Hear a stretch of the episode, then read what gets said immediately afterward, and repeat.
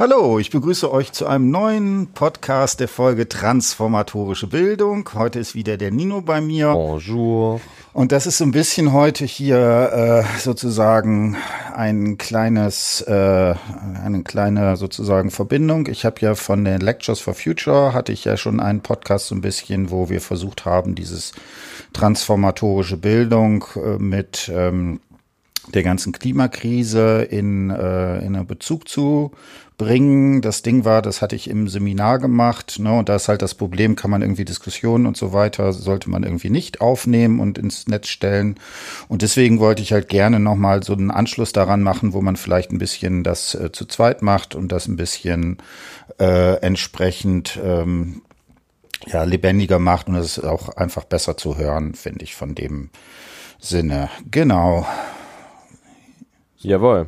Ähm, hau mal raus. Genau, also ich fange ja kurz an, also ich, ne, und ich finde das Interessante ist ja, als ich äh, man ist ja selber manchmal so ein bisschen betriebsblind, ne? dass er sozusagen dieses, woher das kommt, dass einem äh, natürlich zum Beispiel diese ganze Entstehung von sowas wie transformatorischer Bildung natürlich mit solchen Fragestellungen wie ist es eigentlich sowas wie globale Gerechtigkeit oder sowas ganz eng sozusagen verknüpft ist. So ist ja insbesondere, hat ja Rainer Kuckumor über Jahrzehnte ein Forschungsprojekt in Kamerun geleitet, wo er dann eine Reformschule gemacht hat und so weiter. Das heißt, diese Dimension ist äh, bei ihm da ganz explizit noch mit drin. Äh, und das zweite ist äh, auch bei Marotzki, der macht das zum Beispiel interessanterweise über so eine Frage auch der Generationengerechtigkeit.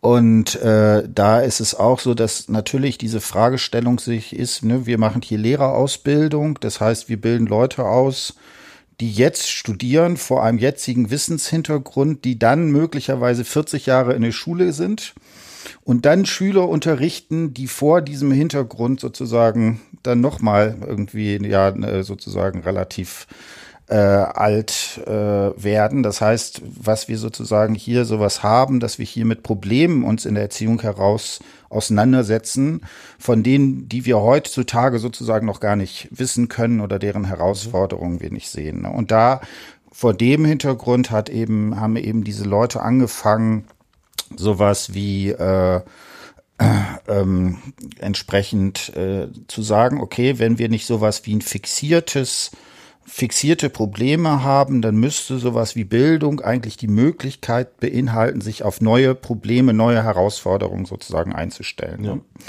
Und da finde ich, da ist sowas wie gerade die Klimakrise fast schon exemplarisch für eine Sache, die für uns sowas wie äh, ja eine, einen transformatorischen ähm, äh, Begriff, eine transformatorische Dimension sozusagen mit da drin hat.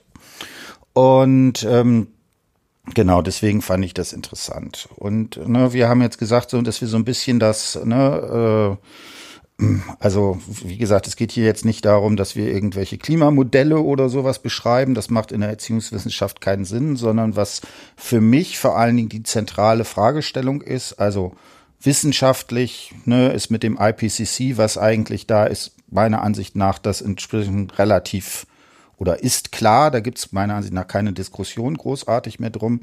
Die Frage, die sich da stellt, warum tun wir nicht eigentlich das, von dem zumindest alle Leute, die sich ein bisschen im wissenschaftlichen Diskurs mhm. auskennen, eigentlich wissen müssten, was sozusagen da zu tun ist. Ja. Genau. Ja, das, das Grundproblem ist halt einfach, äh, nochmal jetzt als Einführung vielleicht ganz kurz, ähm, Klimawandel ähm, erfordert eben eine ganz ganz, ganz krasse Veränderungen äh, von allem Handeln, mhm. was wir quasi uns angeeignet haben. Und transformatorische Bildung ist irgendwie ein guter Weg, um eben Antworten zu finden oder auch überhaupt erst Fragen zu finden, ähm, wie man damit umgehen muss mhm. und was sich transformieren muss. Genau, ne? Ähm, Genau, und da finde ich auch, ist eine der großen Herausforderungen, dass äh, sowas wie gerade diese Klimakrise, dass das kein, also genau wie du gesagt hast, kein absteckbarer Begriff ist, sondern dass das halt an allen Ecken und Enden äh, uns entgegenkommt. Also es gibt eigentlich keine menschliche Handlung, die nicht irgendwie sozusagen damit zu tun hat. Also nicht, ne? Und das ist halt, also wenn man jetzt äh, meinetwegen äh, das Bienensterben hat oder sowas, ne, ähm, dann ist das natürlich auch ein wichtiges Thema, aber das ist so ein klar lokalisiertes Ding, wo man direkt Effekte hat, wenn man das in der einen oder anderen Sache macht. Bei der Klimakrise ist halt das Problem, dass das, äh, dass das quasi kein das ist zu überkomplex. Genau. Das, ja. Genau. Also da gibt's auch den interessanten Begriff, äh, dass das, dass es, äh, dass die Klimakrise so etwas wie ein Hyperobjekt ist. Also ne, sowas mhm. wie, also etwas eben schon eine gewisse Objekthaftigkeit hat, aber dann doch so komplex ist, so an verschiedensten Punkten äh, ankommt, dass man es halt eben als Kategorie nicht fassen kann. Hm. Und das Zweite, was natürlich noch mal schwieriger macht, ist, dass in vielen Bereichen sowas wie, äh, dass die Effekte, die es hat, ja so lange zeitlich verzögert sind. Ne? Also das, was wir jetzt machen, hat vielleicht eben für, sagen wir mal, 100 Jahre Auswirkungen. Und äh, man kann natürlich bis zu einem gewissen Grade über Klimamodelle versuchen, sich dem sozusagen anzunähern, aber letztlich ist man am gewissen Punkt, dass man sagt, man macht jetzt was, deren Effekte man eben mm. schlecht sehen. Das ist allein schon so ein lerntheoretisches Problem, ne? Genau. Das, das, das weiß irgendwie äh, jeder Behaviorist, dass nicht funktioniert, wenn die Folgen einfach zu spät eintreten. Und das Genau. Ja, es wird nichts verändern. Und das ist ein bisschen das Problem, dass irgendwie eine Transformation da stattfinden soll, wo es noch kein, ähm, wo diese Klimakrise eigentlich ja noch gar nicht existiert. Mhm. Es wird halt gesagt, wir stecken da drin, aber es ist ja tatsächlich so, dass es eben momentan noch verhältnismäßig kühl ist. Es mhm. lässt sich ja noch aushalten. Noch sind die schlimmsten Folgen längst mhm. nicht eingetreten. Und ähm, das ist das Problem. Die Krise kommt erst, muss aber jetzt schon verhindert werden, mhm. quasi. Und diese, äh, ja, das passt halt überhaupt nicht, in, also mhm. es passt eigentlich kaum in irgendein menschliches Handlungsschema, mhm. weil äh, dieser, dieses vorausschauende ähm, leider im Menschen nicht in der Art ausgeprägt ist, dass es funktionieren würde. Ne? Und ich glaube, das ist, weil das Vorausschauende sich ja immer auf, auf, auf die Vergangenheit auch bezieht und wir haben halt damit einfach keine Erfahrung. Das ist jetzt so ein absolutes Novum irgendwie. Ähm, und genau, ich finde, da kann man jetzt mit, äh, mit dem Habitus-Begriff mal anfangen. Mhm.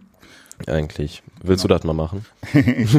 okay, ähm, ja, Habitus ist eigentlich äh, gar nicht so schwer zu verstehen. Also die, der Satz, der da immer zitiert wird, ist, dass der Habitus sowas wie Denk-, Wahrnehmung und Handlungsmuster sind. Also, dass die Grundthese ist, dass wir sozusagen mit einer komplexen sozialen Welt an, permanent agieren. Und wenn wir jetzt jedes Mal uns neu äh, bei jeder Handlung das überlegen müssten, dann wäre es einfach sozusagen zu kompliziert. Ja. Und deswegen bauen wir sowas wie Kategorien, Muster, Strukturen auf über die Zeit die uns ermöglichen, äh, auf bestimmte Situationen überhaupt äh, reagieren zu können. Ja? Und ähm, das ist eben dabei das in, sozusagen die, die entscheidende Sache. Und dabei gibt es, was äh, finde ich sehr geschickt ist, bei Bourdieu verschiedene Dimensionen, in denen man das diskutieren kann. Äh, und das erste. Die Kapitaldimension. Die, diese Kapitaldimension, genau. Also, ne, und da ist natürlich das erste, das hängt dann mit sowas wie ökonomischen Fragestellungen zusammen. Ne, das ist eher dann mhm. vielleicht so eine Tradition, die sich von Marx her bezeichnet. Und das, äh, was aber sozusagen der Beitrag, das Entscheidende bei Bourdieu ist, dass er versucht hat zu zeigen, dass da noch andere Dimensionen drin sind. Ja, also soziales Kapital, kulturelles Kapital, glaube ich. Genau. Äh, symbolisches, glaube ich, ist noch genau. eins. Genau, ne, also ne, das sind da diese Dimensionen, also sowas wie ähm, kulturelles Kapital, ne, das wären sowas wie zum Beispiel ja Kompetenzen kann man, äh, was weiß ich. Ähm, Ob man zum Beispiel einen Film von David Lynch verstehen und genießen und Podcast vielleicht drüber machen genau, kann. Genau, ne, das, das wäre ganz, ganz äh, klassisch, wo man genau sowas. Normales Beispiel, klassisches Beispiel. Äh, wo man das sehr schön sieht. Ne? Und dabei finde ich, ist auch immer dieses Entscheidende, dass sowas gleichzeitig Inklusion als auch Differenzierungssachen hat. Also wenn wir über David Lynch podcasten, sagen wir, dass wir uns damit einer gewissen geistigen ja, Tradition ist jetzt zu stark, aber eine gewissen Haltung auch zu mhm. denken, so bestimmte Formen von Filmen zu konsumieren, die eben herausfordernd sind, nicht immer das gleiche ist. Das heißt, damit inkludieren wir uns in eine bestimmte Gruppe und differenzieren uns damit auch gegen andere, gegenüber anderen Gruppen sozusagen ab. Das ist immer diese, diese Sache, die damit drin ist. Also so, ne, und deswegen ist sowas wie ein Habitus auch dazu da, bestimmte, sagen wir mal, eine, ja, eine Stabilität äh, in sowas wie verschiedene Milieus reinzukriegen. Die genau. gehören da nicht dazu und ne, das wäre sozusagen genau diese Ding. Und darüber ne, das wäre sozusagen die These, reproduziert sich auch sowas wie soziale Ungleichheit. Ja, und dadurch bleiben diese Milieus auf eine ganz merkwürdige Weise halt statisch. Genau. Was ja eigentlich sehr, also natürlich gibt es immer noch irgendwelche Dynamiken, aber es ist trotzdem, dieser Habitus reproduziert sich halt permanent. Und das Problem ist jetzt, dass äh, wir quasi an einem Punkt sind, wo wir eigentlich sagen müssten, äh, in keinem Milieu mehr darf sich irgendwas mhm. reproduzieren, was sich bisher etabliert hat. Ähm, und wir müssen halt alles über Bord werfen und es klappt irgendwie alles so nicht mehr. Also egal, ob du jetzt so der der der der Porsche-Fahrer bist und mhm. irgendwie aus dem FDP-Milieu bist oder äh, ob du ganz woanders herkommst und ähm, ich weiß nicht einfach nur vielleicht einen hohen CO2-Ausstoß hast, weil du halt äh, deinen Strom von RWE beziehst ähm, und vielleicht ansonsten einen ganz anderen Lebensstil pflegst.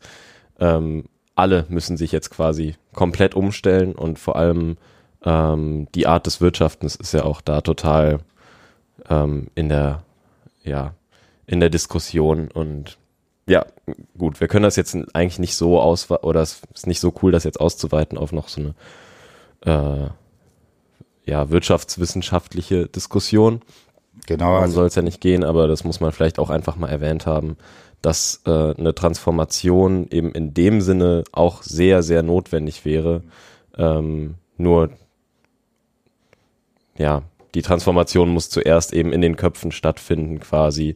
Die muss zuerst äh, am Subjekt stattfinden, wenn man jetzt von irgendwelchen Bildungstheorien ausgeht, wie wir und ähm, die äh, kann jetzt nicht durch irgendwie wirtschaftliche Maßnahmen unbedingt effektiv aufge, aufgezwungen werden vielleicht. Hm, das ist natürlich immer eine Frage. Ich würde sagen, da, das kann man nicht auseinander dividieren. Ne? Also das genau. heißt, das hängt immer äh, stark miteinander zusammen. Und ne, das ist natürlich auch genau diese Frage, dass bei Bourdieu immer sowas wie äh, natürlich jede Form, sagen wir mal, auch kulturelles Kapital dann letztendlich sich auch wieder in ökonomisches Kapital irgendwie zurücktauschen lassen müsste. Ja, ne? ja, also, ne, also ganz klassisch Studium, das macht man natürlich vor dem Hintergrund, dass man dann hofft, dass man danach einen Job kriegt, der entsprechend dann bezahlt wird. Genau.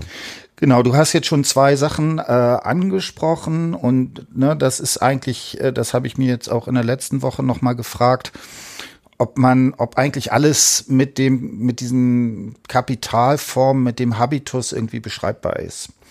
Und äh, da würde ich sagen, da sind vielleicht so ein paar, äh, ist es interessant, weil es ein paar Bereiche gibt, wo es, finde ich, ganz extrem ist, wo dieses inkorporierte Kapital, also in den Körper wirklich gewanderte Kapital drin ist. Und du hast jetzt äh, eine Sache gesagt, ne, von wegen Porsche-Fahrer, also sowas wie Mobilität ist natürlich, würde ich sagen, eine der fundamentalen habituellen Sachen. Genau. Wie bewege ich meinen Körper durch den Raum? Äh, ja, ähm, wo das sozusagen drin ist. Und das Zweite, was äh, vielleicht äh, nochmal da ganz stark ist, wäre sowas wie Ernährung. Und das ist ja sowas wie Geschmack, ist ja sozusagen für Bourdieu sogar das klassische Beispiel davon, was sozusagen habitualisiert ist. Ne?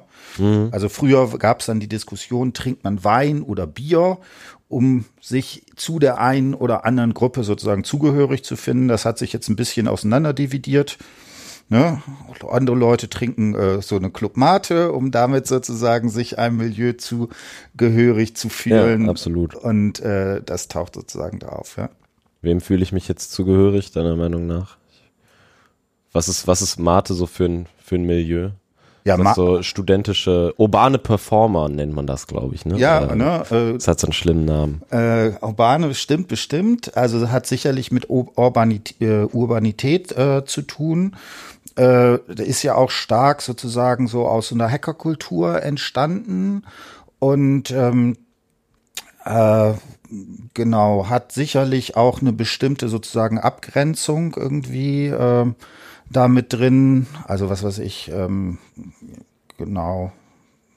Äh, ach so, genau, was ich, was ich noch, ja. noch sagen wollte, es gab einen Begriff, den ich da gut fand, äh, der, der hat das genannt, ähm, also von Michael Seemann, äh, der das auch, glaube ich, auch, aber auch von jemand anders her hat.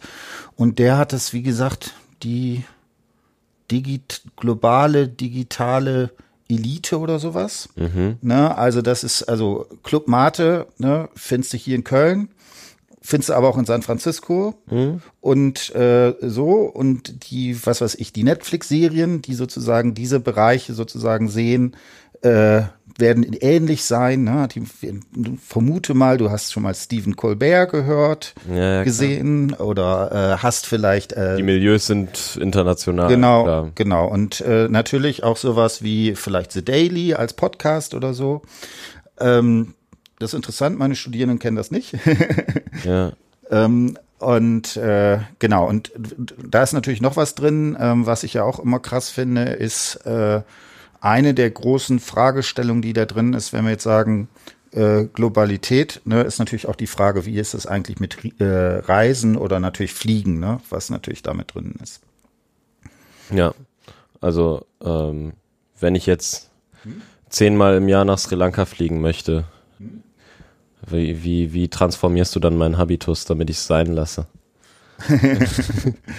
also zehnmal weiß ich nicht, aber es ist tatsächlich eine Fragestellung, die ich mir gestellt habe. Also ich habe ja viel sozusagen auch auf Kuba äh, gemacht, geforscht. Das heißt, ich war schon einmal im Jahr sozusagen bin ich nach Kuba geflogen, halt immer für eine längere Zeit und so weiter. Da kann man das so ein bisschen sehen. Aber was ich da irgendwie äh, krass finde, wenn man sich das anguckt, äh, dafür äh, hätte ich, äh, weiß ich nicht, ein halbes Jahr oder ein Jahr sozusagen von sozusagen pendeln mit dem mhm. Auto sozusagen können. Mhm. Also der, der CO2-Ausstoß da ist natürlich äh, riesengroß, was sozusagen da ist. Und äh, das ist natürlich auch eines der Hauptprobleme, weil da gibt's gibt's noch überhaupt keine technischen Alternativen. Ne? Kannst halt paddeln. Genau. Ja. Nee, und das ist äh, habituell keine Option, glaube ich. genau. Ja, das ist halt wirklich eine, eine total interessante Frage. Also ich finde, ähm, man kommt relativ schnell an den Punkt, wo man merkt, es ist irgendwie ein, ein Problem, dass wir ähm, einmal habituell ganz woanders hängen und ähm, eigentlich überhaupt nicht äh, aufs Jahr 2019 im Kontext von ähm, Klimakatastrophe ähm, ja eingestellt sind. Und einmal auch, äh, dass wir keine, keine Bilder haben, die uns das vermitteln, kein, es ist nicht greifbar, wir haben schlechte Begriffe dafür, auch sowas wie Klimakrise trifft's auch nicht ganz und Klimanotstände werden jetzt ausgerufen und es ist aber alles so, man, man weiß gar nicht so ganz, was damit gemeint ist, weil es halt viel zu global ist und man überhaupt nicht versteht, was jetzt eigentlich mein äh, mein Vergaser zu tun haben soll mit irgendwie, dass der Permafrost in Sibirien mhm. auftaut.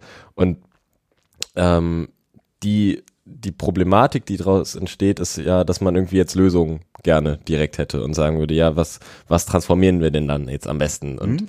ähm, genau, was, also es gibt ja, es gibt Bilder, es gibt ähm, Arten quasi zu sagen, wir, wir versuchen es, äh, Leuten die Möglichkeit zu geben, auch zum Beispiel eben ja, einen einigermaßen grünen Konsum auch irgendwie mhm. zu fahren. Ähm, das ist ja total beliebt inzwischen schon und es gibt bestimmt auch Sachen, die, also es gibt bestimmt auch Produkte sogar, bei denen es vielleicht funktioniert, die tatsächlich äh, relativ emissionsarm oder sogar emissionsfrei funktionieren. Wenn das halt irgendwie, wenn du was regional produzierst und kaum Logistik brauchst und äh, für die Herstellung wahrscheinlich auch nichts. Aber wobei, wobei da muss man vorsichtig sein. Also ne, man denkt ja immer, dass äh, Sachen, die sozusagen weit weg sind, äh, dass die weniger klimaanfällig äh, sind. Tatsächlich. Wie, äh, wie meinst du? Also, also, also, ähm, also tatsächlich, was interessant ist, wenn du dir anguckst, ähm, wie hoch ist der Ausstoß, den du zum Beispiel hast, wenn du was mit dem Schiff von einem, von einem Bereich zum anderen äh, machst. Ähm, und das aber vergleichst, wenn du das jetzt lokal produzierst, dann wirst du es lokal durch die Gegend fahren, wirst vielleicht nur kleine Güter transportieren und so weiter und so fort.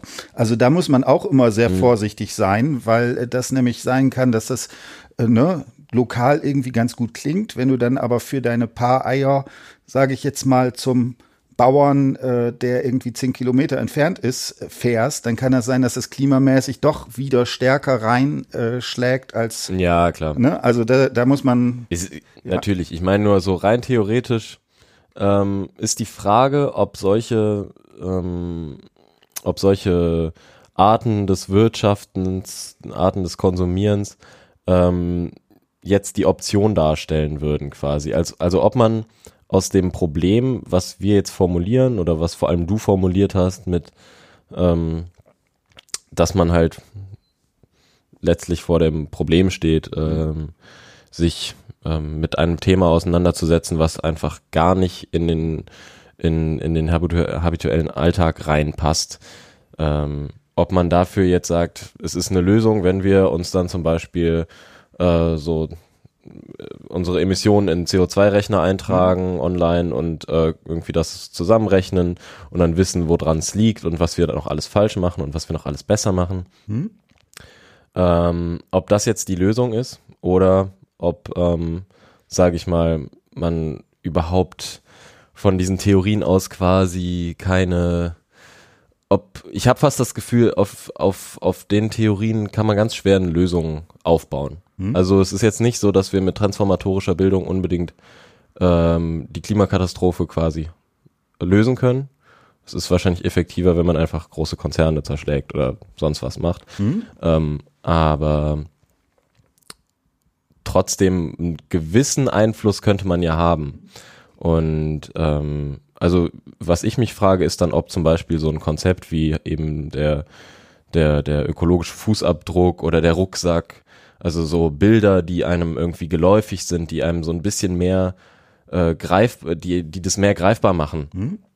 Ähm, ob das eine, einen habituellen ähm, ja, Transformationsprozess auslösen könnte, ob das sinnvoll ist, ob das vielleicht ein Weg ist.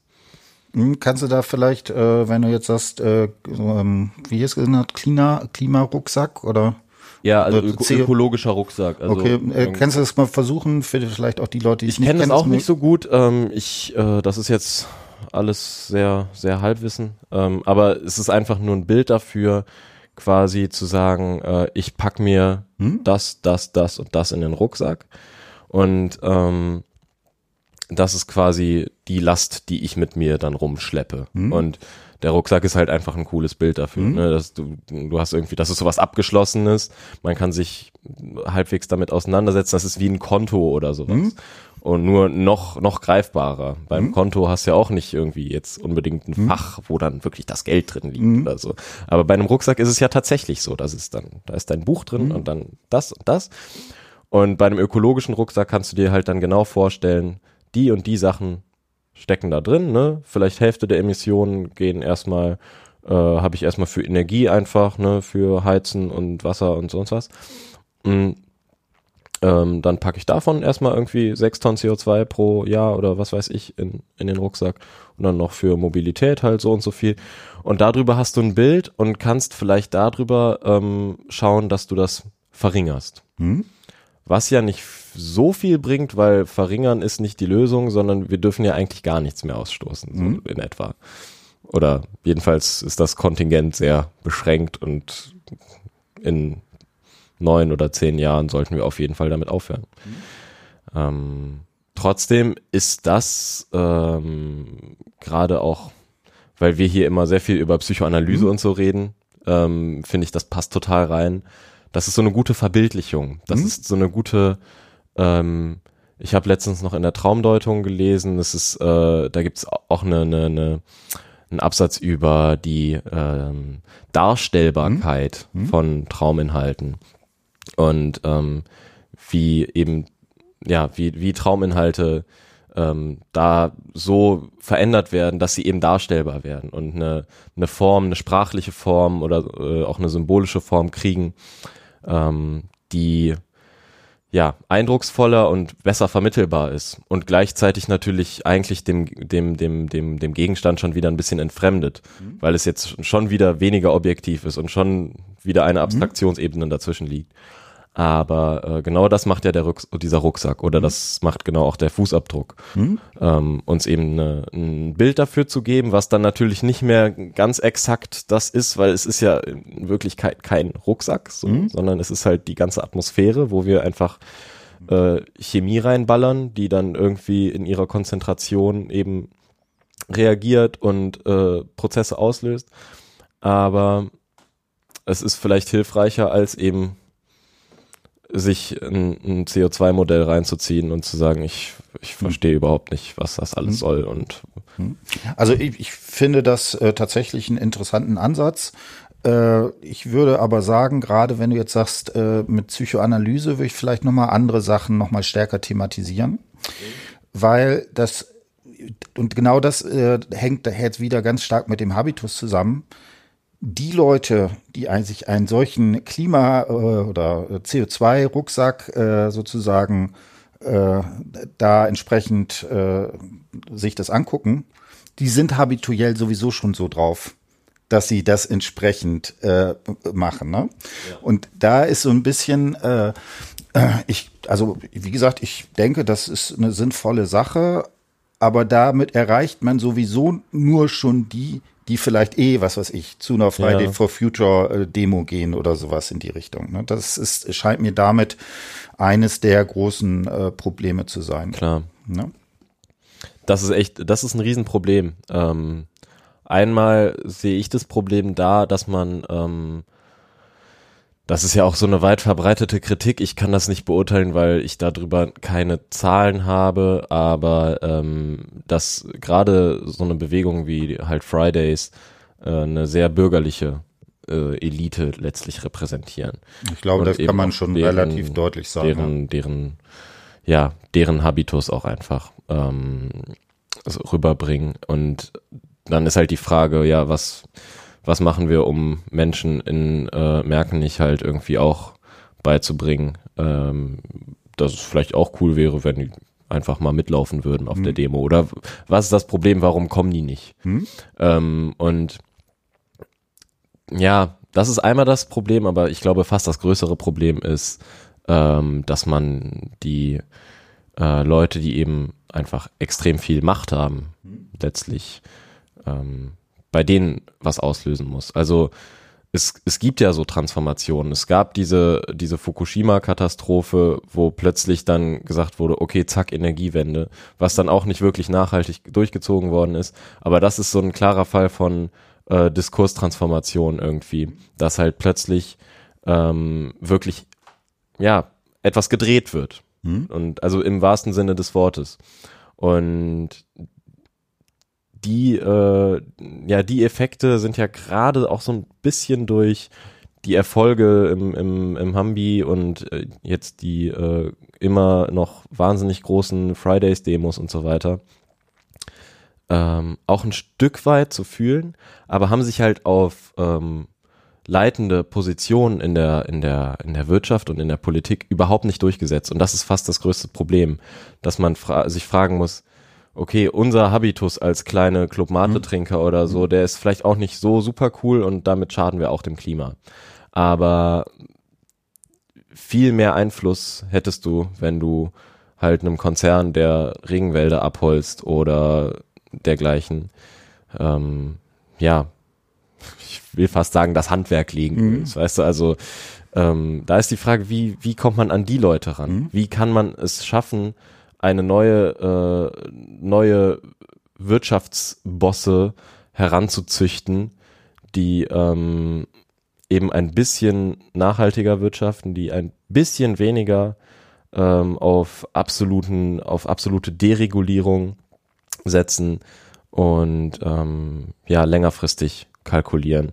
Das ist halt auch einfach ein wirtschaftliches Problem, dass eben quartalsweise kalkuliert wird und nicht auf ja in 100 Jahren soll der Planet noch bewohnbar sein. Mhm.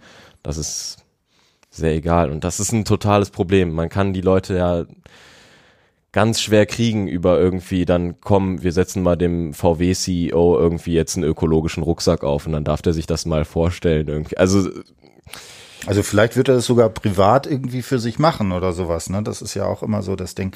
Also ähm, ich finde das nochmal interessant, gerade diese Frage nach Darstellbarkeit vielleicht nochmal anzusprechen. Mhm. Und äh, du hast ja jetzt auf eigentlich eher so ein sehr rationelles Modell gedacht, ne? dass man da irgendwie einen Rucksack hat, da hat man dann verschiedene Zahlen und so weiter. Äh, Gerade bei Fukushima ist es ja was, was sozusagen, da hatte man ein Bild. Man hatte ein, Absolut, eine ja. Imagination, wie es wäre, da von diesen Wassermassen äh, ne, und dann danach äh, auch viele Bilder, also vergiftete ja. Äh, Fische und äh, fliehende Menschen und genau und Leute, die dann da in, in alles. Kitteln irgendwie durch den den den äh, Atommüll entsprechend genau. äh, wegmachen müssen, wo man sich das natürlich äh, sehr gut vorstellen kann. Und das Interessante ist eigentlich, äh, obwohl ja sowas wie äh, radioaktive Strahlung nicht sichtbar ist. Ne? Genau. Ja. Aber, aber man hat diese Imagination, das ist irgendwie so ein Gift. Und damit kann man irgendwie äh, da entsprechend drauf, ja. Äh, drauf reagieren. Ne?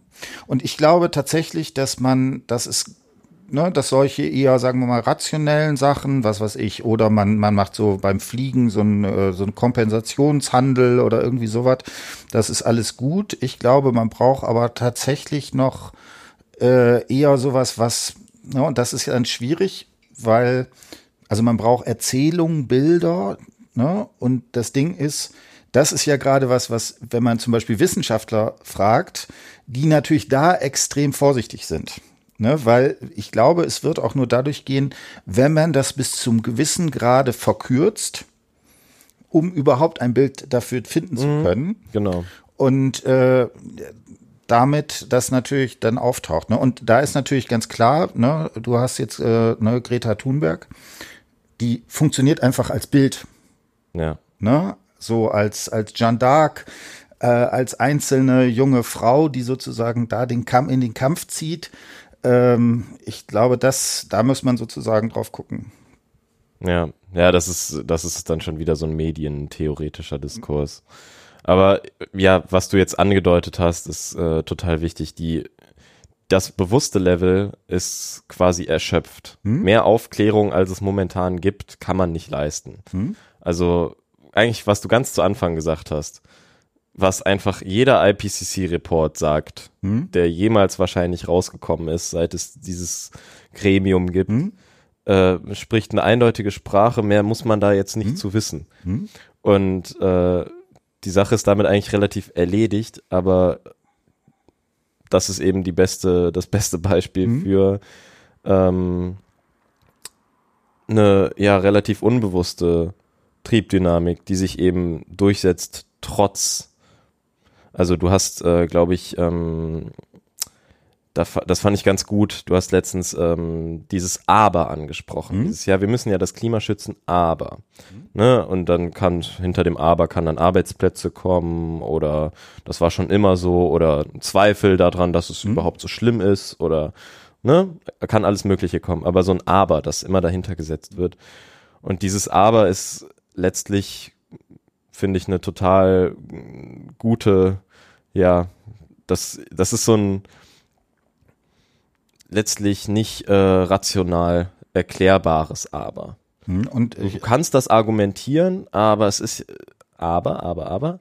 Ähm, ist äh, echt ein Wort, was man sich abgewöhnen muss. Du kannst es argumentieren, das Problem ist dann nur, dass du ähm, eben zwei Dinge in Verhältnis setzt, die miteinander nichts zu tun haben. Wenn du jetzt sagst, in der, in der Lausitz wollen die Leute ja im Braunkohlerevier noch Arbeit haben gerne, ähm, dann hat das herzlich wenig mit der globalen Erwärmung zu tun. Ähm, ja.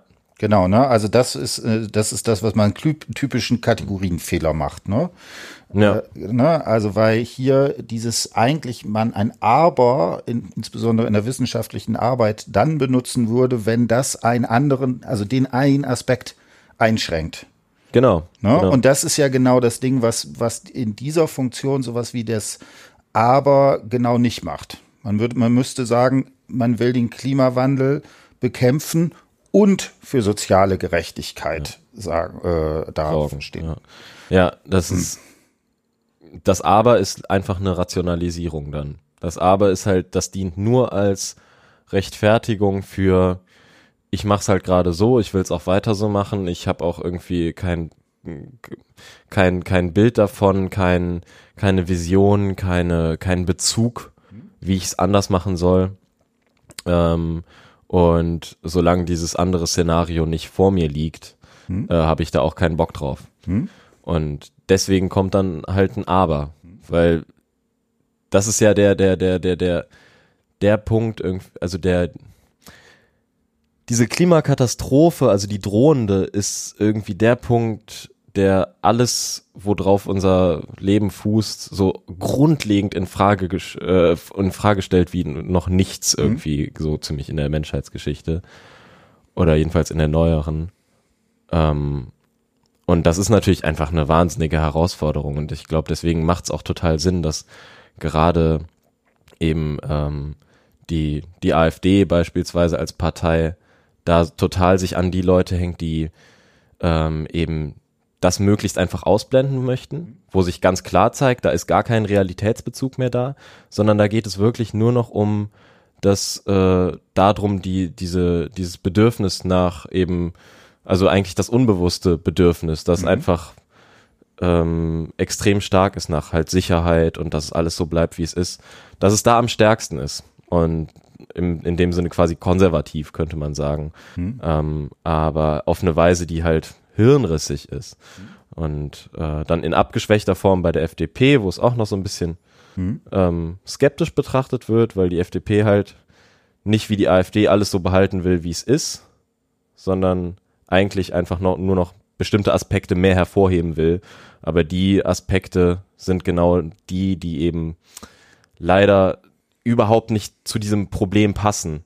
Also du willst einerseits irgendwie mehr unternehmerische Freiheiten haben, und siehst andererseits, dann hat man gar keinen Zugriff mehr ähm, auf Emissionen und so weiter.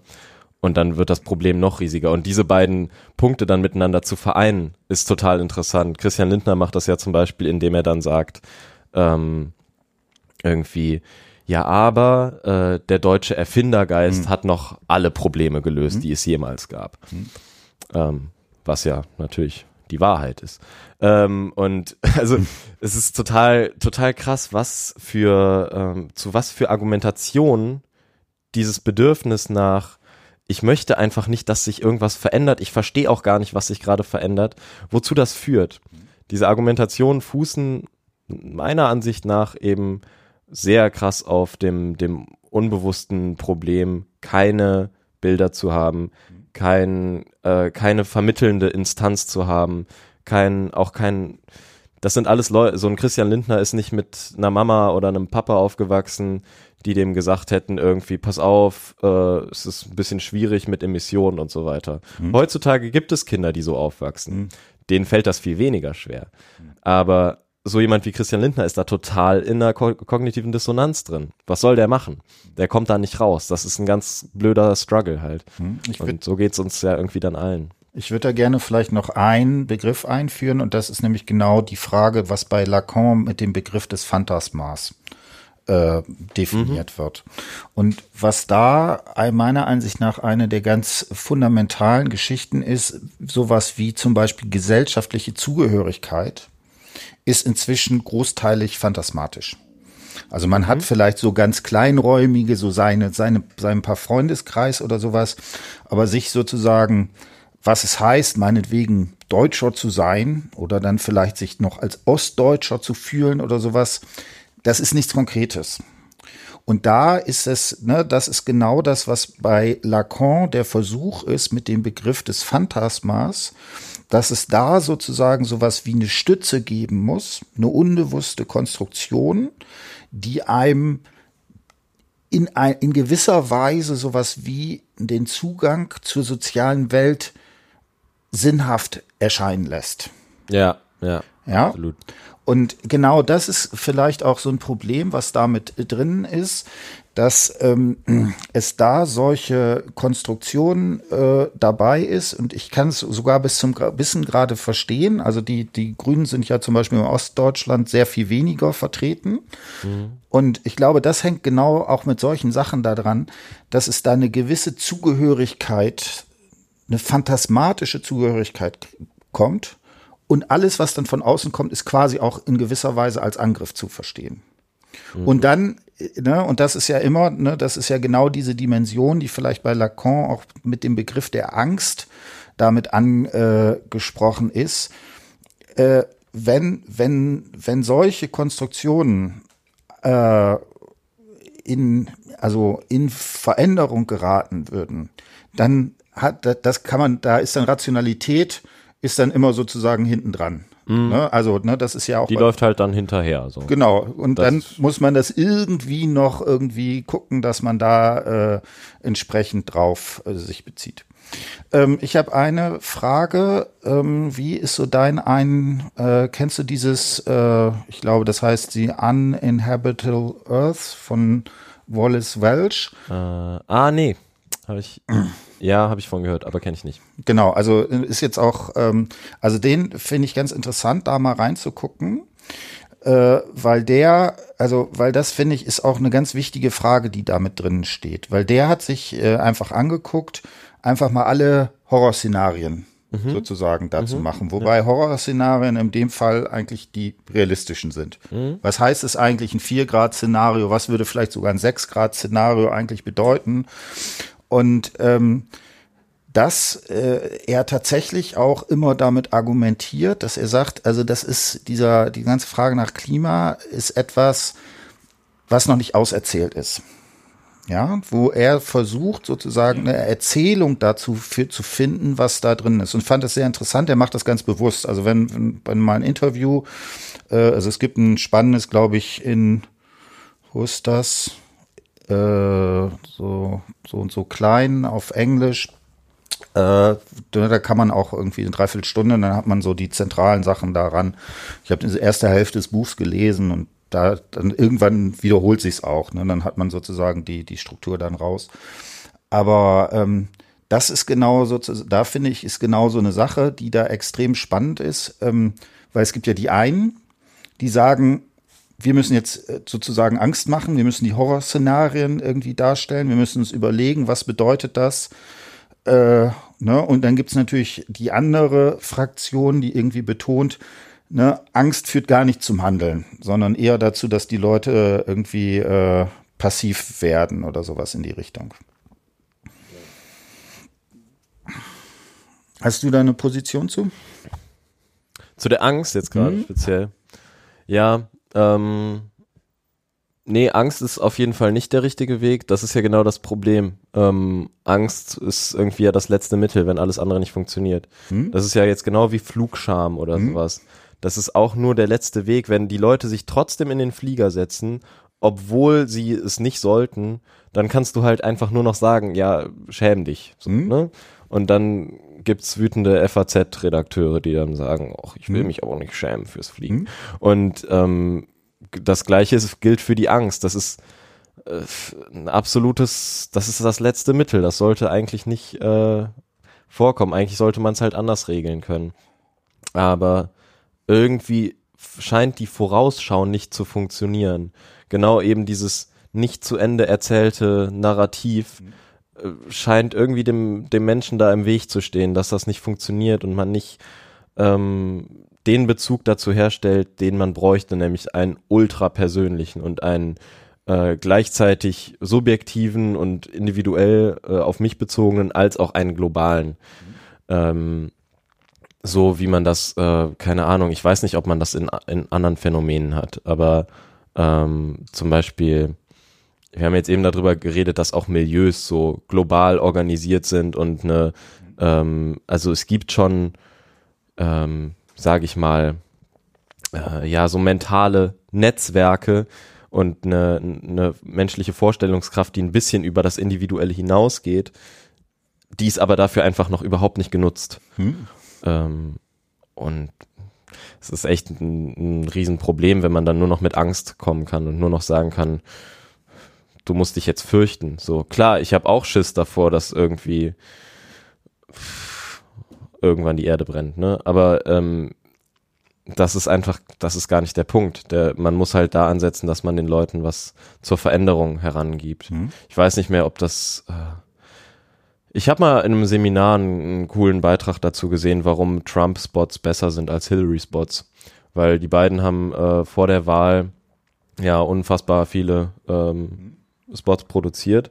Und der psychologische Unterschied war der, dass Trump äh, extreme Horrorszenarien heraufbeschworen hat. Hillary hat das gleiche gemacht. Dann hat Hillary gesagt, ja, es ist alles sehr schlimm, Sie müssen mich wählen. Und Trump hat gesagt, wählt mich, ich habe die Lösung und dann wird alles gut. Und er hatte Bilder davon, wie es sein würde. Und er hat wirklich ähm, dafür gesorgt, dass du gesagt hast, aha, Problem und Lösung. Und Immigranten und dann im nächsten Augenblick ein starker weißer Mann, der die alle rausschickt. So. Und ähm, das ist quasi der, der Ansatz, ähm, wo man sich ein bisschen was von Trump auch abgucken kann. Einfach eben Lösungen anbieten. Mhm. Nicht nur Horrorszenarien heraufbeschwören, sondern direkt sagen, das Problem ist völlig klar, darüber muss nicht mehr geredet werden. Aber produktiv sich dran setzen und gar nicht erst in so einen Metadiskurs verfallen von wegen so, ja, wie viel Angst darf man den Leuten machen und wie viel Freiheiten darf man denn einschränken? Nein, redet einfach mal ganz objektiv darüber, wie hält man jetzt das Klimaziel ein, was man sich selber gesetzt hat. So. Hm. Redet mal nur ganz konkret darüber. Und das schafft einfach niemand. Und ich glaube, das ist eine, ähm, das ist übrigens auch am, am an dem äh, Strache-Video total interessant gewesen, dass es da nur darum ging, wer hat das gedreht mhm. und nicht darum, was da inhaltlich passiert. Ja, dass es wieder quasi so Hitlers in Europa gibt. Und ähm, genauso bei dem Rezo-Video. Mhm dass nur noch drüber geredet wird, oh, die CDU muss jetzt äh, coole junge Leute irgendwie mit blauen Haaren für sich gewinnen. Totaler Quatsch, darum geht's nicht. Die CDU hat schlechte Politik gemacht. Das mhm. ist der Inhalt des Videos. Und ich glaube, dass auf die inhaltlichen Diskussionen einfach nicht eingegangen wird, weil entweder du, also das, es gibt zwei Erklärungen. Entweder Boshaftigkeit oder Manipulation, von wegen, wir wollen gar nicht erst, dass das Thema wirklich behandelt wird und schieben das direkt in eine andere Ecke und reden über was ganz anderes. Oder Unfähigkeit einfach. Weil man irgendwie es nicht gelernt hat, mal einfach sich inhaltlich wirklich damit zu beschäftigen und zu sagen, aha, Problem, wie lösen wir das denn? Ne? Sondern pff, ja, der Diskurs auf so einer komischen Ebene geführt wird. Also ich würde da gern noch mal widersprechen oder Aha. so. Und es gibt tatsächlich äh, ganz, oh Gott, das ist bestimmt schon zehn Jahre her oder sowas. Ähm, also äh, ein Text, äh, Angstaugenblick heißt der, glaube ich, den ich mit äh, Gerendolf Tanja, äh, Tange und äh, Tanja Trede Schicker, glaube ich, damals geschrieben. Schwierige Namen. Ja. Annegret Krabenbauer. Genau. Auf jeden Fall äh, haben wir da argumentiert, dass eigentlich sozusagen für in jedem Bildungsmoment, in jedem transformatorischen Bildungsmoment es ein strukturelles Moment der Angst gibt. Und zwar insofern, ne, und da, das ist genau wieder dieser Begriff des Phantasmas bei Lacan, weil sozusagen sowas wie das Phantasma gibt mir so etwas wie eine Seinsgewissheit. Also das ist, ne? Und mhm. in dem Moment, dass sowas wie ein Bildungsprozess auch immer damit zu tun hat, dass man sich einer gewissen Seinsungewissheit aussetzen kann. Und das ist genau der strukturelle Aspekt, der sozusagen in der Angst damit drin ist. Okay. Und deswegen würde ich behaupten, funktioniert das nicht. Also das heißt, mhm. ne, diese, ähm, diese Vorstellung, man könnte sagen, okay, das kann man eben nicht angstfrei machen, weil dieser, dieser Aspekt, das ist eben sowas wie eine Seinsungewissheit, dass ich mir also nicht mehr klar sein kann, wer ich denn sozusagen hier klar. bin, dass das etwas ist, was genau in solchen Transformationsprozessen sozusagen eine notwendige Voraussetzung ja. ist.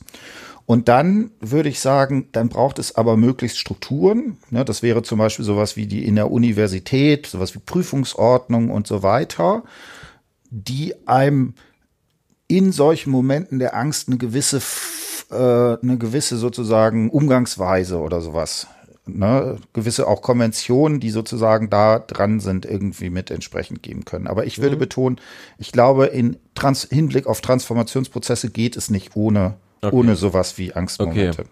Mhm, dann, äh, ich nehme deine Kritik äh, auf jeden Fall an und habe natürlich trotzdem recht.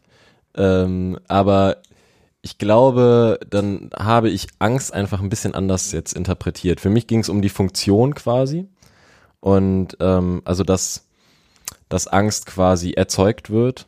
Und das, also ich musste jetzt einfach an den hm. Vorwurf denken hm. von, ich weiß nicht mehr, wer das gesagt hat, äh, irgendein CDU-Mann, der nach der Europawahl gesagt hat, dass halt die Grünen einfach mit der Angst irgendwie ein gutes Geschäft gemacht hätten, mhm. so wie man das sonst irgendwie über die AfD sagt oder sowas. Mhm.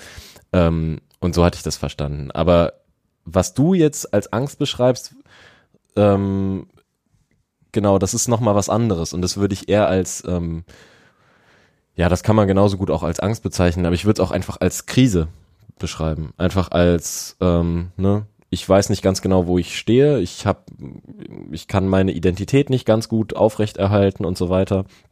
Das ist alles sehr problematisch und ähm, ich brauche irgendwas, wo ich mich festkrallen kann. Mhm. Und ähm, genau deshalb ist auch das Wort Klimakrise rein gesellschaftswissenschaftlich quasi ganz passend, weil auf den Menschen bezogen geht's ja wirklich gerade um eine Krise und es wäre quasi auch gut, eine Krise auszulösen, mhm. wenn die Leute skeptisch werden würden, sich selbst gegenüber und ähm, so ein bisschen verzweifeln würden, vielleicht sogar. Aber ähm, genau, Angst ist vielleicht ein Aspekt, aber ich würde es noch genereller fassen vielleicht und sagen, Angst, ein bisschen ein bisschen Ratlosigkeit, Desorientierung, so in die Richtung, dass man halt letztlich wie eine, ein bisschen wie eine Identitätskrise, hm? so in die Richtung. Genau, und also das ist ja ganz interessant. Ähm, also zum Beispiel hat insbesondere Collor eben äh, darauf betont, dass eben sowas wie Transform der Auslöser von Transformationsprozessen sowas wie krisenhafte Erlebnisse sind. Mhm. So, und ähm, ähm, interessanterweise gibt es einen Gegenvorschlag von Nohl, der eher, der tatsächlich sowas sagt, sowas wie spontanes Handeln kann auch so zu sowas wie einem Transformationsprozess äh, äh, sozusagen beitragen. Also was weiß ich, der hat da so Beispiele, wo er das in narrativen Interviews irgendwie hat, wo irgendwie jemand, was weiß ich, geht auf ein gewisses Festival und sieht da Leute irgendwie trommeln und dann gibt's irgendwie da spontan einen Kurs, den macht er mal mit und dann ne, macht er einen Workshop und irgendwann macht er sich selbstständig und wird selber Trommellehrer oder sowas in die ja. Richtung. Ne, und äh, tatsächlich äh, gibt es beides. Ne? Also es gibt narrative Interviews, wo du so ganz fundamentale, krisenhafte Erlebnisse sozusagen hast, mhm. äh, die dann auch in einer gewissen Art und Weise bearbeitet werden. Ähm, es gibt aber tatsächlich auch äh, entsprechende Sachen, wo man äh, solche Veränderungen hat, ohne dass das äh, als also krisenhaft sozusagen da drin ist. Ja. Ne? Genau, und äh, ne, du hast jetzt gesagt, Identitätskrise. Äh, das ist, da habe ich insofern immer ein bisschen Schwierigkeiten, weil es die ja gar nicht gibt. Die Identität. Also, ne, Was nicht heißt, dass es keine Krise auslösen kann. Genau, da, das ist nämlich genau der Trick, das wollte ich nur noch mal kurz äh, hier anmerken. Wir leben immer in der Illusion, ja. dass wir sowas wie eine Identität hätten. Und insofern ist sowas wie eine Identitätskrise wäre eher sozusagen was, wo man sich in gewisser Weise dem Realistischen annähert. Ja. Das Ding ist, das kann man aber meiner Ansicht nach nur äh, Phasen oder momenthaft haben. Ne? Also es gibt so Vorschläge von meinetwegen Deleuze oder so, der sagt, ne, wir können uns komplett in so Wunschmaschinen auflösen, wo es überhaupt, wo wir sowas wie eine, selbst die Illusion von sowas wie Identität nicht haben. Ich glaube, das kann man als Mensch einfach nicht nicht aushalten. Da ist also, da ist, wird mhm. man sehr schnell wieder dazu kommen, dass man doch irgendwas haben will, auf was man sich äh, da Es gibt bestimmt irgendwie kann. immer auch irgendwelche Gegenbeispiele, aber genau, solange du jetzt du kannst bestimmt auch Ayahuasca trinken und dich dann irgendwie äh, mit dir selbst so im Reinen fühlen und mit dem ganzen Universum. Dass unsere ganzen schlauen Theorien alle nicht mehr stimmen, aber ähm, ja, im Allgemeinen ähm, ist das ist das ganz grundlegend. Und ich finde, ähm, das ist total nah. Also ich finde das cool. Wir äh, entfernen uns heute auch immer wieder vom äh, von unseren üblichen Themen. Aber ich äh, wollte noch mal die kognitive Dissonanz mhm. ins Spiel bringen, ähm, weil ich finde ähm, genau das ist auch die Krise quasi, die ähm, die ausgelöst werden muss oder das ist so die effektivste äh, Art vielleicht, um eine sehr große Variabilität an ähm, oder Varianz an Verhalten zu provozieren. Weil auf kognitive Dissonanz, das bedeutet, einerseits ich weiß, ich verpeste das Klima, andererseits ich möchte ja trotzdem noch SUV fahren. Ähm, aus diesem aus dieser Dissonanz können so viele verschiedene Verhaltensweisen folgern, dass das extrem fruchtbar ist einfach. Und natürlich führt das nicht immer äh, auf den richtigen Weg. Und natürlich gibt's dann Leute, die einfach sagen, ja, gut, aber dafür ne, ist irgendwie der SUV so bequem und es ist immer warm im Winter da drin und außerdem, ne, ich muss doch meine Kinder zur Schule fahren und so. Aber ähm, es gibt bestimmt auch Leute, bei denen das halt wirklich ähm, zu einem zu einem zu einem richtig äh, ja produktiven, vielleicht transformatorischen Prozess eben führt nur, ja, die Frage ist, welche, welche Bilder, welche Erzählungen man dafür quasi in den, in den mhm. Kochtopf werfen muss, äh, damit dann am Ende keine, keine Rationalisierungen kommen, keine irgendwie kurzfristigen Rechtfertigungen, sondern wirklich nachhaltige, ähm, sowohl bewusste, rationale als auch irgendwie unbewusste, ähm, bedürfnisgerechte Veränderung des Habitus. Hm?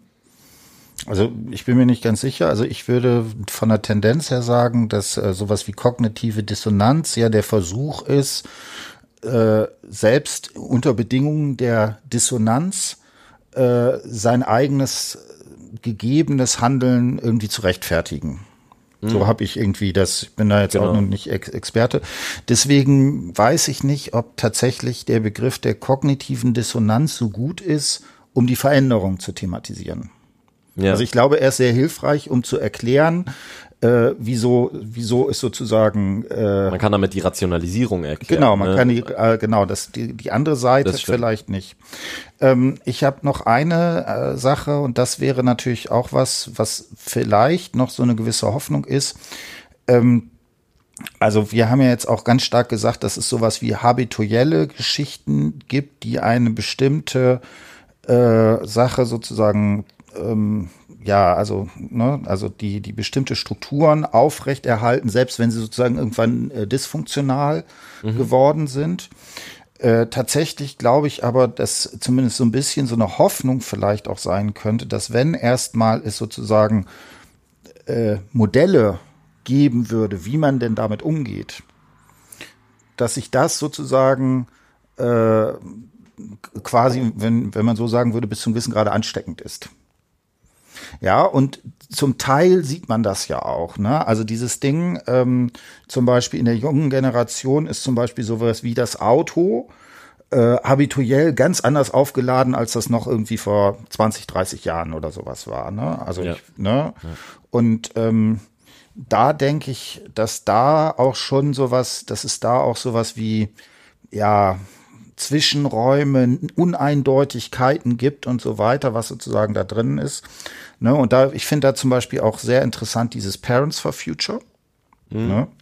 Weil das natürlich auch ein ganz starkes Motiv ist, zu sagen, okay, ich möchte meinen Kindern äh, eine Welt hinterlassen, mit denen die nachher klarkommen. Also zum Beispiel bei mir so, Klimakrise ist eigentlich mir irgendwie egal, irgendwie. Ich denke aber vor allen Dingen zum Beispiel dann immer an meinen Neffen. Ja. Und überlege mir, was heißt das eigentlich für den? So. Und das, genau da, denke ich, könnte es schon sowas wie dann, also um nicht ganz hier äh, pessimistisch zu werden, sowas wie gewisse Veränderungen passieren. Das größte Problem ist eigentlich die Zeit. Weil wenn man jetzt sagt, okay, sowas ist häufig so eine Sache, das ist eben eine Generationensache, in denen sich das entwickelt. Äh, die Zeit haben wir jetzt nämlich leider nicht mehr. So, ja. ne, wenn man sich da äh, anguckt, wie schnell das irgendwie gehen würde. Ich habe äh, gestern oder vorgestern irgendwie Podcast mit äh, Herrn Quaschnik äh, geredet und der hat dann an einer Stelle Folgendes gesagt, dass ähm, äh, also ein durchschnittliches Auto 15 Jahre im Betrieb ist. Das heißt, äh, was 2025 müsste der, der letzte Verbrenner in Deutschland ja. produziert werden. Ja. Und da habe ich so gedacht, okay, wir doomed. Das wird niemals, ja. also in so einem äh, Zeithorizont. Ja, allein ne? also irgendwie Klimaziel 2030 einhalten, wenn 38 noch die mhm. äh, Werke laufen. Also es ist wie gesagt, bis jetzt ist da halt äh, in, in, in bestimmten mhm. Milieus eine totale Veränderung mhm. schon mhm. passiert, aber in den entscheidenden Milieus halt gar nicht. Also wenn du dir irgendwie äh, so eine Bundespressekonferenz anschaust, wo dann die, die CDU-Frau, also die Pressesprecherin sagt irgendwie, ja, ähm, also man muss bestimmt auch auf Ernährung achten und auch auf Mobilität, aber das muss dann halt jeder für sich entscheiden. Ähm, das ist ja, also da, ne, jeder Mensch, der, ich bin jetzt gerade in eine Achter-WG gezogen, jeder Mensch, der mal mit irgendwie anderen Leuten zusammengewohnt hat, auch mit Familie zu Hause, weiß, dass äh, so ganz von alleine räumt sich keine Küche auf. Und das Prinzip kannst du auch einfach astrein übertragen auf individuelle Verantwortung im, im, in, der, in der Klimakrise. Mhm. Das funktioniert genauso wenig. Ähm, Wobei aber da merkst du halt in der CDU beispielsweise hat sich da noch nichts getan, was dieses Bewusstsein dafür betrifft. Die sind alle immer noch, Armin Laschet hat nach der Europawahl gesagt irgendwie, ja überraschenderweise ist ja das Klimathema ein wichtiges Thema geworden. Er hat das gar nicht verstanden. Und ähm, so ist halt immer noch bei vielen Leuten gar nicht angekommen, worum es, worum es geht. Und obwohl die Fakten wahrscheinlich angekommen sind, von wegen, wir haben nur noch wenig Zeit und wir machen gerade irgendwie alles ziemlich falsch. Also aber Frau Merkel kennt die auf jeden Fall und hat die auch verstanden. Natürlich, natürlich. Also ähm, irgendwie eine, eine, eine wirkliche, ja, geistige Veränderung hm. ist da noch gar nicht am Start und das ist komisch. Hm. Wobei, also ich würde noch mal so zwei, drei Sachen äh, sagen. Du hast jetzt gesagt, ne, äh, mit äh, Kohleausstieg und so weiter. Tatsächlich würde ich sagen, ist der Energiebereich noch derjenige, der wahrscheinlich am einfachsten ist. Weil dieses sozusagen, wo die Energie herkommt, äh, das ist mir, würde ich vermuten, habituell relativ das stimmt. Sch Schnurze. Ne? Äh, das ist ein ganz anderes Thema. Wie ist das mit Mobilität? Da geht es sofort irgendwie in die, in die tiefen Strukturen des Subjektes. Mhm. Ne? Wie bewege ich mich? Äh, und so weiter, muss ich mich sozusagen in, im öffentlichen, wenn ich jetzt öffentliches äh, Verkehrsmittel mit anderen Leuten irgendwie arrangieren oder kann ich das irgendwie alles für mich alleine machen und so weiter. Ne? Und äh, ja, und auch Ernährung ist das sicherlich genau das Gleiche, ne? wo, wo es wirklich eine ja, ganz fundamentale, bis natürlich bis hin zu Kindheitserinnerungen ist, was einem geschmeckt hat und so weiter ja. und so fort.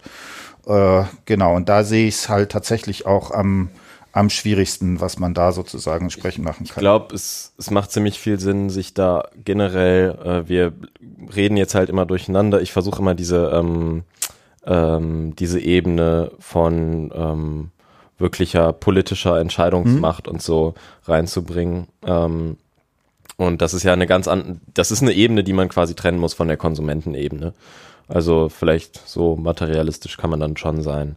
Ähm, ich finde jedenfalls, dass klar über Mobilität und wie die quasi inkorporiert ist, muss man einerseits reden. Aber ich fände es fast noch eine interessantere Frage, zu sagen, wie, ähm, was, was für ein Habitus hat sich eigentlich in so einer Angela Merkel verfestigt? Warum ist da immer noch so viel Ignoranz, obwohl ja die Frau offenbar auch äh, veränderungsfähig ist. Ne? Und das ist ja schon relativ ja, spannend. Warum, warum gibt es eine Energiewende? Warum ist dann aber bei äh, irgendwie Ehe für alle Schluss? Ne? So, solche Sachen. Das ist halt, finde ich, ziemlich interessant. Welche, welche Gründe hat man für so ein, für so ein Verhalten? Ähm, auf eben dieser ganz hohen Machtebene und wie kriegt man quasi die Leute jetzt ganz praktisch gedacht, äh, mhm. äh, was kann man machen, um da eine Transformation zu provozieren? Wie kann man da eine Krise hervorrufen?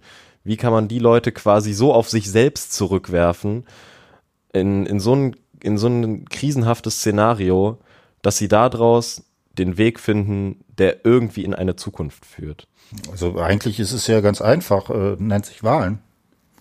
Ne? Also wenn äh, die CDU jetzt langsam feststellt, dass irgendwie, ich weiß nicht, äh, die äh, erst ab, ab den 60er, also 60 Jahre plus sozusagen ja. in der Mehrheit sind und darunter äh, andere, also insbesondere die Grünen plötzlich jetzt äh, aufpassen, also auf, also als stärkste Partei äh, da plötzlich werden, dann ist das natürlich eine fundamentale Krise. Und natürlich ist es auch für die SPD natürlich jetzt ein äh, entscheiden. Und da ist, also da ist nun wirklich richtig Krise angesagt. Mhm. Und äh, ich glaube, das sind tatsächlich solche Momente, wo das äh, entsprechend drin ist.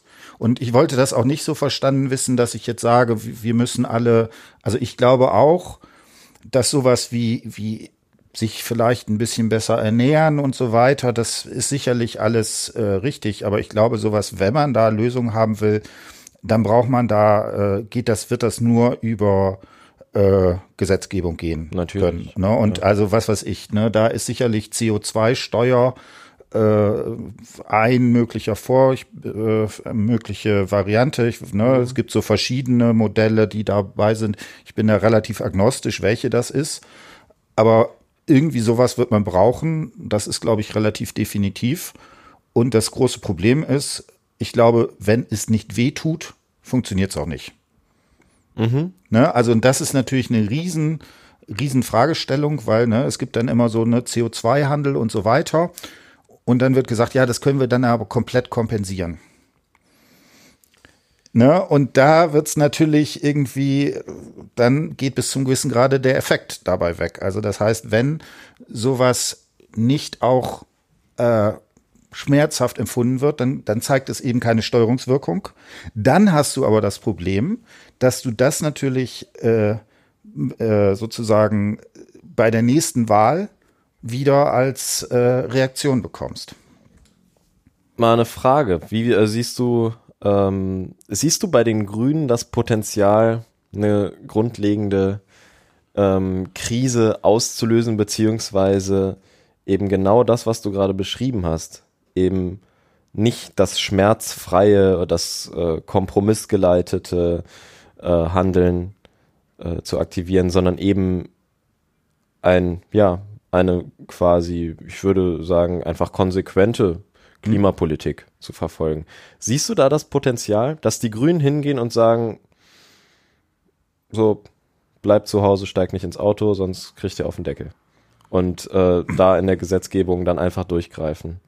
Also erstmal äh, eine Sache muss ich sagen, ne, du hast gesagt, ob die Grünen eine Krise auslösen können oder so weiter. Also da wäre ich immer sehr also vorsichtig. Dieses, dieses, dieses, ähm, ich meine damit halt diesen, ähm, diesen äh, Zustand quasi, der dich wirklich äh, darauf, ja, der dazu führt, dass du dich irgendwie damit auseinandersetzen musst und Stellung beziehen musst, weil du äh, beispielsweise durch ein Gesetz einfach eingeschränkt wirst, weil irgendwas verboten wird, was du gerne machst. So. Hm.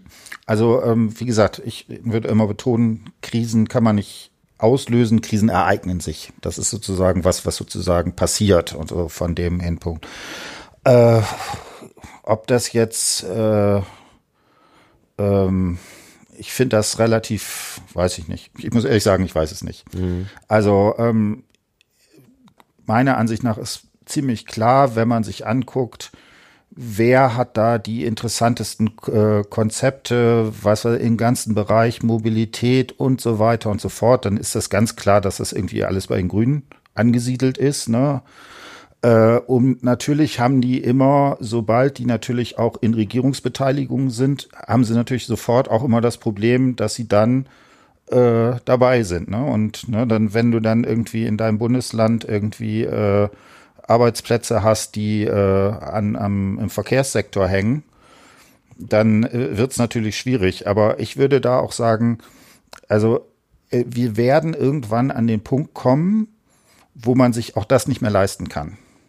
Ne? Und das ist ne, also so, ne, wir haben jetzt ja den äh, 2018 mit dem heißen Sommer gehabt. Ich denke, irgendwann in relativ naher Zukunft werden wir dann tatsächlich auch an so einen Punkt kommen, wo man sagen kann, jetzt kann man es einfach nicht mehr wegignorieren. Mhm. So. Ja. Das ist, also das ist natürlich die große Frage, wie schnell wird das sein und so weiter. Ich kann mir aber tatsächlich vorstellen, dass es äh, tatsächlich, also weiß ich nicht, man könnte ja fast, es wäre jetzt perverse Logik, aber fast hoffen, dass es sozusagen ne, so bestimmte Sachen gemacht äh, bekommen. Ne? Also ich glaube, dass zum Beispiel dieses, äh, diese Brände in Kalifornien schon richtig was ausgelöst haben. Mhm. Ob diese, wann das wirklich in Handlungen umschlägt und so weiter, das ist, weiß ich noch nicht, aber ne, ich glaube schon, dass da so ein entsprechender Punkt dann da ist, der eben auch zu solchen Transformationsprozessen führen könnte. Ja.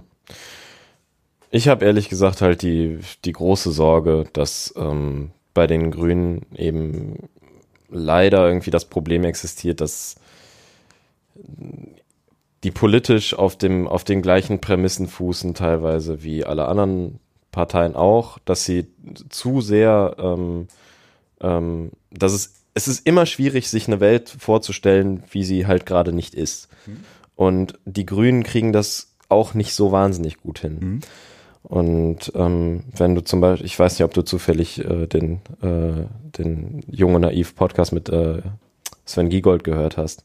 Aber was der Mann sagt bezüglich Mobilität ist halt grauenhaft. Mhm. Also da denkst du, das ist ein CDUler. Mhm. Und ähm, das ist völlig auch an der Realität vorbei ähm, sagt dann halt sowas von wegen so, ja, aber so Flugreisen müssen ja schon irgendwie aufrechterhalten werden. Das braucht man ja schon für den internationalen Austausch und so.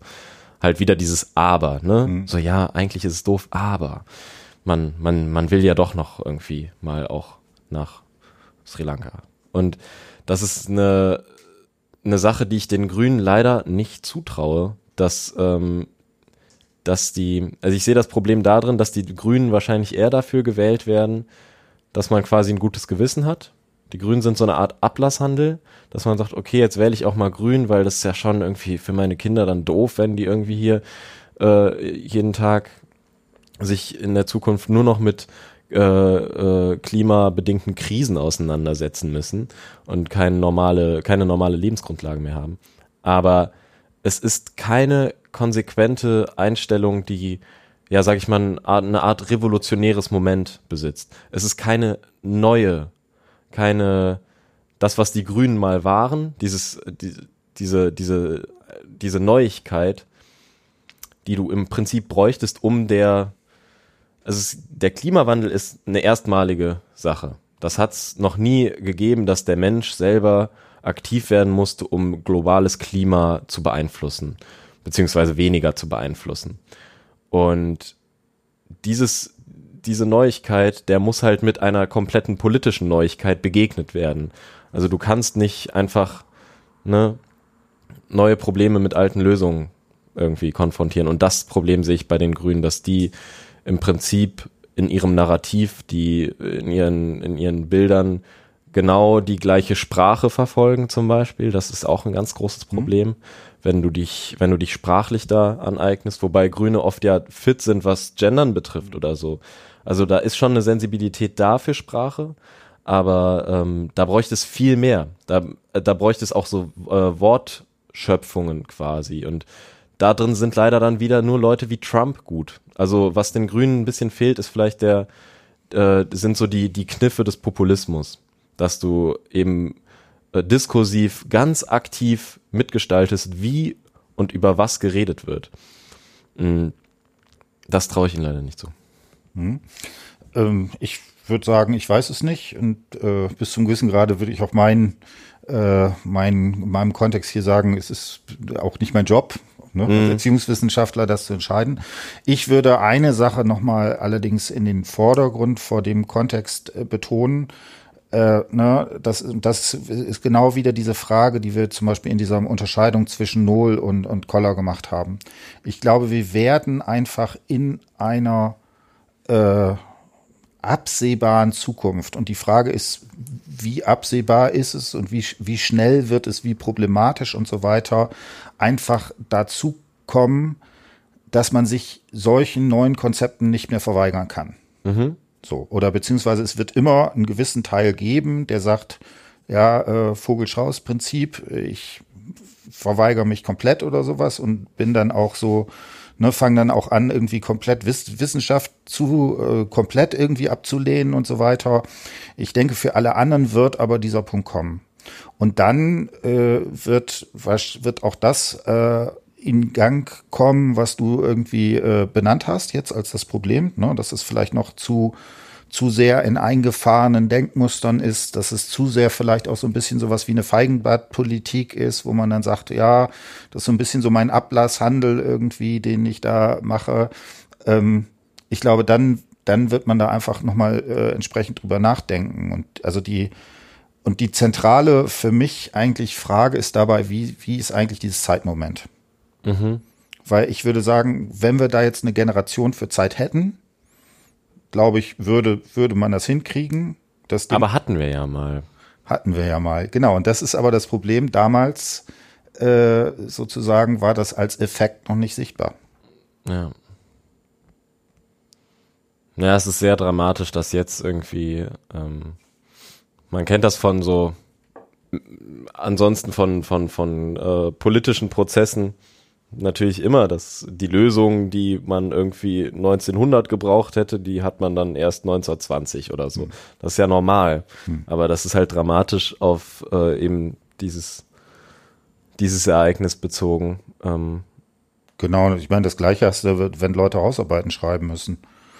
Dann ist Ne, bis zwei Tage vor Abgabe ist ja. dann halt noch keine Krise angesagt. Ja, aber das ist, das ist das Ding. Ich glaube, ah. bei einer Hausarbeit, ähm, da, da weißt du genau, welche Outcomes es gibt.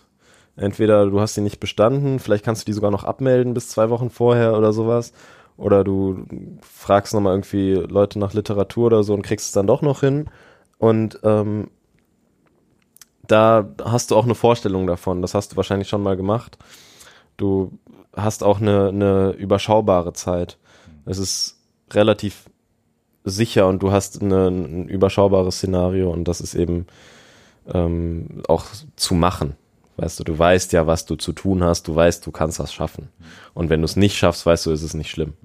Also das ist halt auch ein, Pro ich glaube, ähm, gerade dass der Klimawandel, wenn er nicht quasi, äh, also das Problem mit dem Klima, dass das so schwerwiegend ist, das verhindert leider, dass es gelöst wird. Wäre es ein leichteres Problem, vielleicht mit mit ein bisschen weniger, ähm, mit weniger, was weniger Widerstände eben erfordern würde und was eben nicht provozieren würde, dass Leute sich vielleicht auch gegen aktive Klimapolitik stellen.